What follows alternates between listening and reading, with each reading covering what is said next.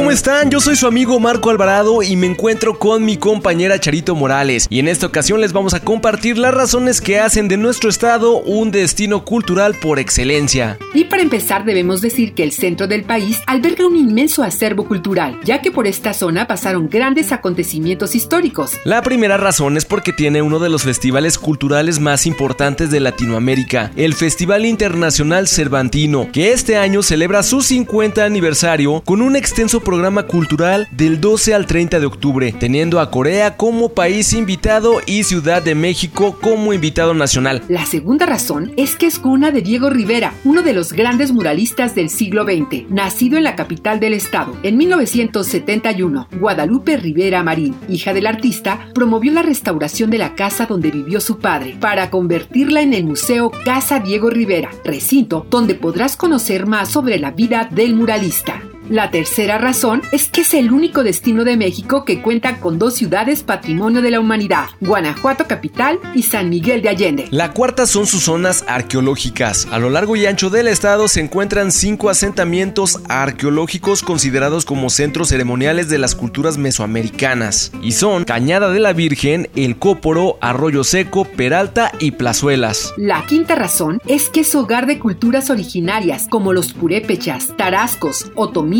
y chichimecas, de las cuales aún queda su esencia en la comida tradicional. Prueba su gastronomía, te encantará. La sexta razón es que cuenta con uno de los recintos religiosos más visitados, el Santuario de Cristo Rey, que se ubica en lo más alto del Cerro del Cubilete, así que si quieren confirmar por qué Guanajuato es el mejor destino cultural para visitar, entren a la página guanajuato.mx y disfruten al máximo de todos sus atractivos.